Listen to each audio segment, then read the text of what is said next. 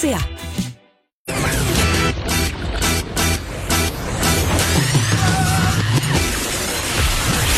Pour elle, il n'y a jamais de mauvaise question.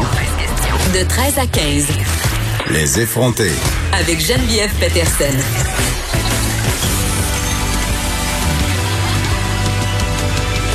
Cube Radio. Salut tout le monde, bienvenue à l'émission. On est vendredi, c'est aujourd'hui qu'on pourra se réunir dans des cours arrière. Entre nous, on se rappelle maximum de 10 personnes, trois adresses différentes. Je sais pas si vous êtes comme moi, mais moi j'ai très très hâte à ce soir. J'ai hâte de voir des amis que ça fait très très longtemps que je n'ai pas vu en vrai.